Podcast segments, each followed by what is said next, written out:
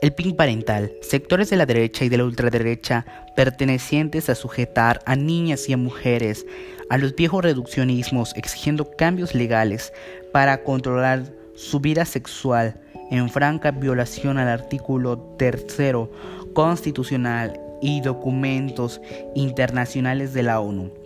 Mientras las niñas y adolescentes han sido víctimas de embarazos no deseados durante la pandemia, y sospecha puede involucrar a familiares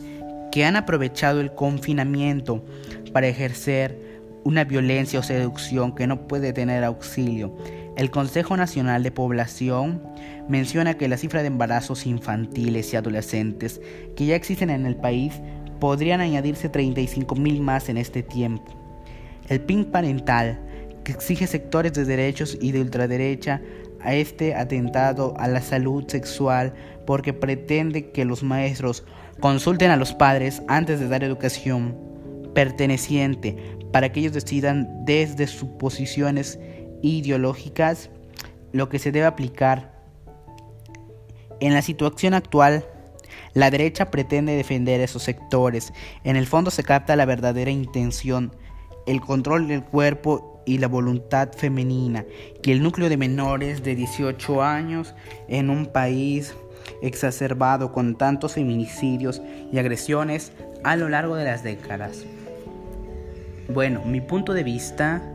hasta ahorita es que el PIN parental pretende que las mujeres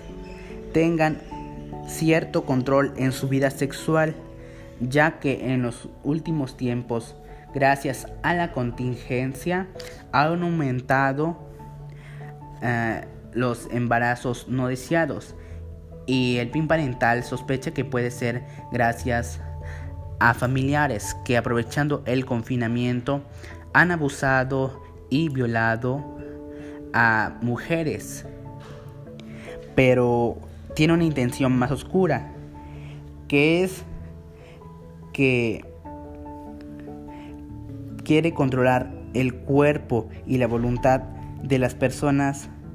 de las mujeres menores de 18 años, sabiendo que este país ha tenido tantos feminicidios y agresiones a lo largo de las décadas.